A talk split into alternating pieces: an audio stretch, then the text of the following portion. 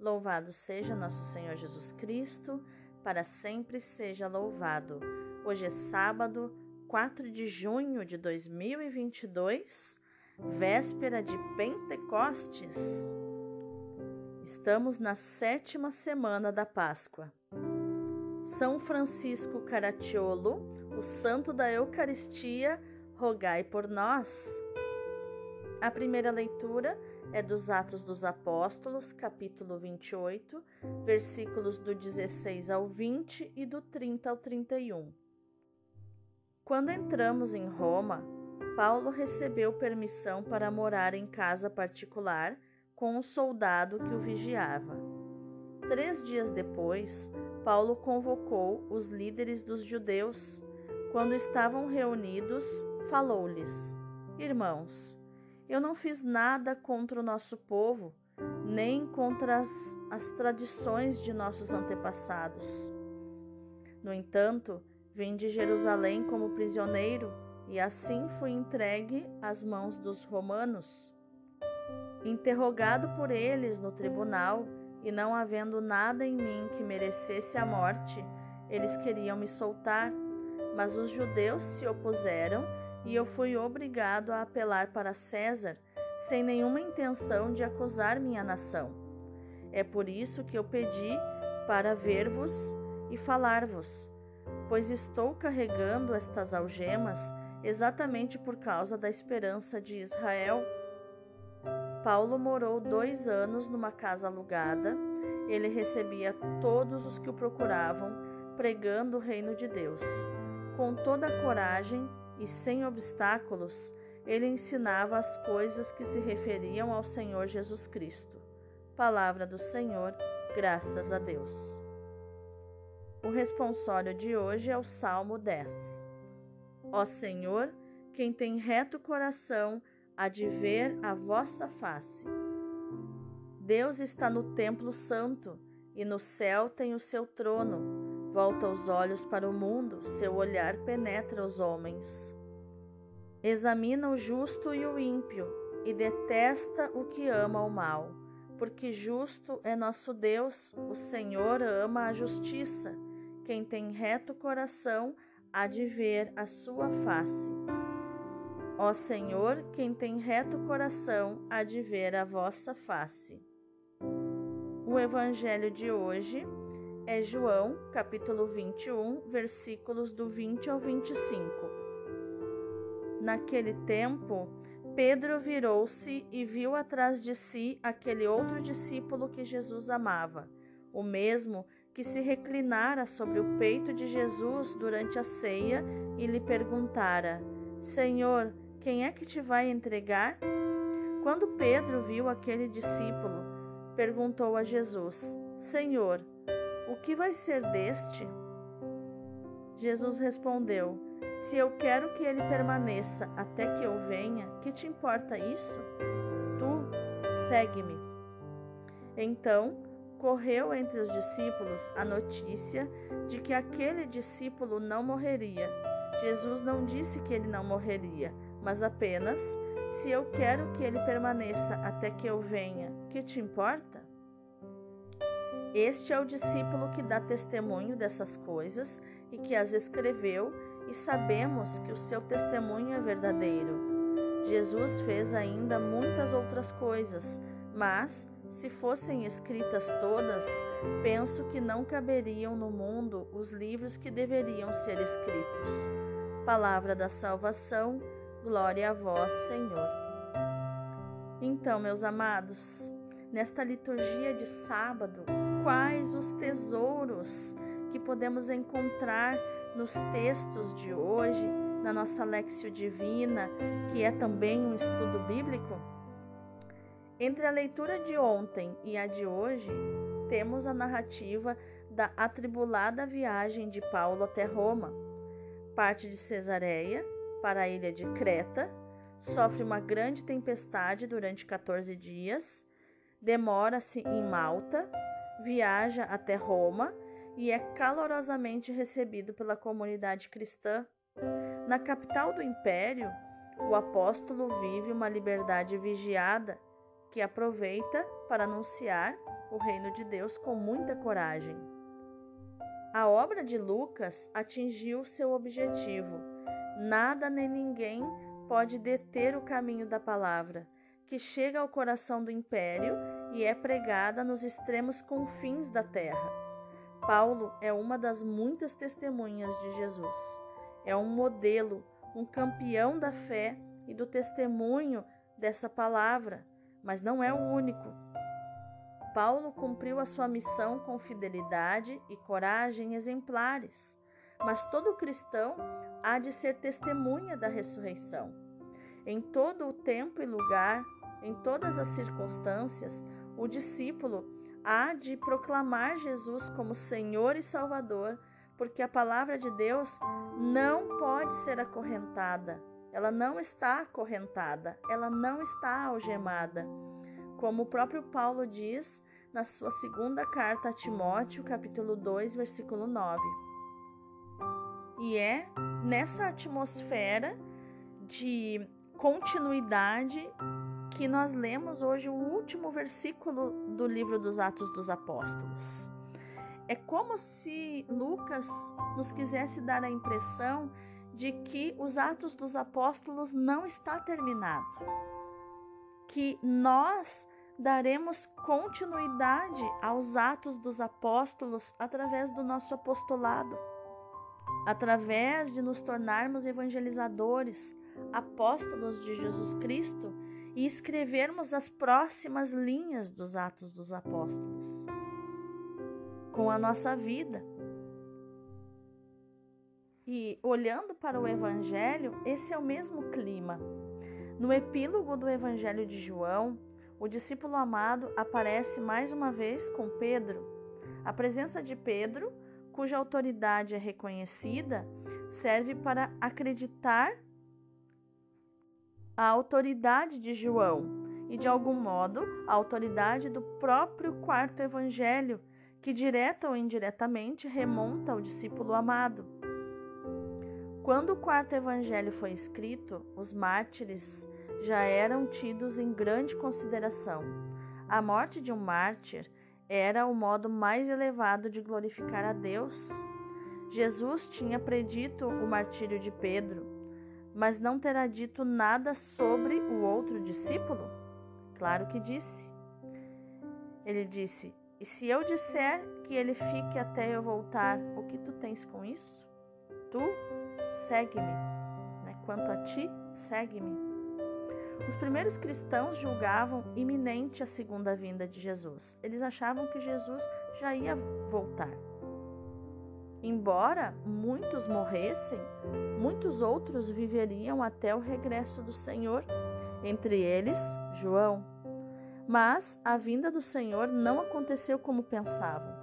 O próprio quarto evangelho inculca seriamente a presença, a atualidade das realidades escatológicas que falam né, da, da, da segunda vinda de Jesus. O juízo final, a vida eterna, tem lugar aqui e agora, ainda que isso não exclua a dimensão do futuro. É certo que uma de duas coisas vai acontecer. Ou nós iremos ao encontro do Senhor, morrendo antes da sua vinda, ou ele voltará enquanto estivermos vivendo aqui no mundo. A morte do, do discípulo amado, entretanto, ocorrida, desconcertou muita gente e foi preciso esclarecer a sentença ambígua de Cristo. O capítulo 21 foi acrescentado para corrigir a má interpretação das palavras de Jesus. Esclarece-se diante do testemunho de Pedro o testemunho do discípulo que Jesus amava, testemunho que está na base do quarto evangelho. Diz assim: e nós sabemos bem que o seu testemunho é verdadeiro, diz o versículo 24. O nós indica a comunidade de discípulos que surgiu em volta do testemunho de João. Agora que sabemos o contexto dos textos de hoje, da liturgia, podemos então mergulhar para meditar mais profundamente desta palavra. Estamos já na vigília do Pentecostes, na véspera da vinda do Espírito Santo. As leituras deste sábado não falam diretamente do Espírito Santo, mas falam de testemunho, do testemunho de João, que dá testemunho destas coisas e que as escreveu, e do testemunho de Paulo, que recebia todos os que iam procurá-lo, anunciando o reino de Deus e ensinando o que diz respeito ao Senhor Jesus Cristo com o maior desassombro e sem impedimento, nos dizem os versículos 30 e 31. O testemunho do Evangelho é fruto da presença do Espírito Santo, é o que vemos no relato do Pentecostes, em Atos 2, 1. Recebido o Espírito Santo, aqueles homens inconstantes e tímidos tornam-se apóstolos decididos e corajosos em Jerusalém, na Samaria, na Galiléia e até os confins da terra. O Espírito Santo é o protagonista da evangelização. Por meio dele, difunde-se a boa nova do Evangelho. É ele que indica os caminhos a seguir e as pessoas a escolher. Os apóstolos foram escolhidos por Jesus no Espírito Santo. Atos 1, 2. Foi o Espírito Santo que ordenou: Separai Barnabé e Paulo para o trabalho, missão, a que eu os chamei. Isso está em Atos 13, 2. Os apóstolos afirmam: o Espírito Santo e nós próprios resolvemos. Isso está em Atos 15, 28. O Espírito Santo proíbe a Paulo e a Timóteo pregar a palavra na província da Ásia. Atos 16, 6 e também proíbe de pregar na Bitínia. Atos 16, 7. Apenas lhes resta um caminho a percorrer, o caminho indicado pelo Espírito, que os levará à Macedônia, na Grécia e, portanto, à Europa.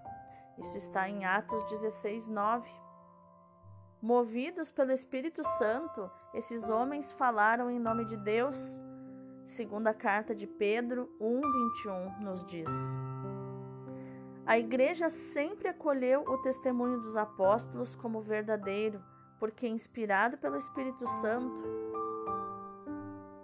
esse testemunho é coerente. A igreja acolheu o testemunho de Pedro e dos outros apóstolos, incluindo o de João, definitivamente consignado por escrito pelos seus discípulos, já em finais do século I. Eles escreveram: nós sabemos bem que o seu testemunho é verdadeiro, diz o versículo 24. Escrevem esses discípulos. É esse testemunho verdadeiro de João e dos outros apóstolos que a igreja continua transmitindo ao longo dos séculos para crermos que Jesus é o Messias, o Filho de Deus, e crendo, tenhamos vida nele, como nos diz João 20, 31. Vamos orar? Senhor Jesus, perdoa as minhas curiosidades inúteis e faz-me ouvir o teu amoroso convite. Segue-me, como fizeste ao teu discípulo Pedro, e dá-me a graça da fidelidade até o fim. Que o teu apóstolo João seja o meu guia na descoberta do amor do teu coração, na assiduidade e na delicadeza com que quero realizar o teu serviço com o teu discípulo amado e como ele, quero seguir-te em toda a minha vida, fazendo sempre o que mais te agrada. Infunde em mim o teu Espírito Santo, Senhor, que ele seja a minha força e garanta a minha fidelidade. Amém. Vamos contemplar essa palavra? São João teve com Jesus todos os laços mais íntimos. Foi seu familiar, seu discípulo, seu amigo, seu herdeiro. Tiago e João eram filhos de Salomé, a parente de Maria. Chamavam-nos os irmãos de Jesus. Era costume chamar de irmãos os parentes próximos. João deve ter conhecido Jesus desde menino. Com Santo André, foi o primeiro que se ligou a Jesus como discípulo. Isso está em João 1,37. Tendo ouvido João Batista chamar Jesus de Cordeiro de Deus, ele se, com, se comprazia muito com a doçura deste nome. Meditava nele sem cessar e recorda-o muitas vezes no Apocalipse. São João está sempre junto de Jesus. Quando Jesus chama à parte alguns apóstolos para os seus mais belos milagres, para a transfiguração, para a agonia também, São João está sempre lá. Está sentado junto de Jesus. E São Pedro sabe bem que João é o amigo e que por ele poderá conhecer os segredos que Jesus não revela a todos. Assim como nossos pais têm direito de ter o filho preferido, Jesus também tem direito de ter seus discípulos, seus apóstolos preferidos. São João pode contar os detalhes do discurso depois da ceia, porque ele, melhor do que todos os outros, tudo escutou e tudo compreendeu. São João ama como é amado. Segue Jesus por toda parte e o seguirá até o Calvário. Assiste a morte de Jesus, assiste o misterioso golpe da lança, assiste o enterro, vê de perto o lado de Jesus aberto, Abraça-o sem dúvida, como devia um dia fazer São Francisco. São João é o herdeiro de Jesus, que lhe legou a sua mãe e necessariamente com ela a casa de Nazaré e as recordações. Jesus disse a Pedro que João deve esperá-lo e recebê-lo sobre a terra. Voltarão a ver-se em Pátimos João irá reencontrar lá o Divino Cordeiro com o lado ferido.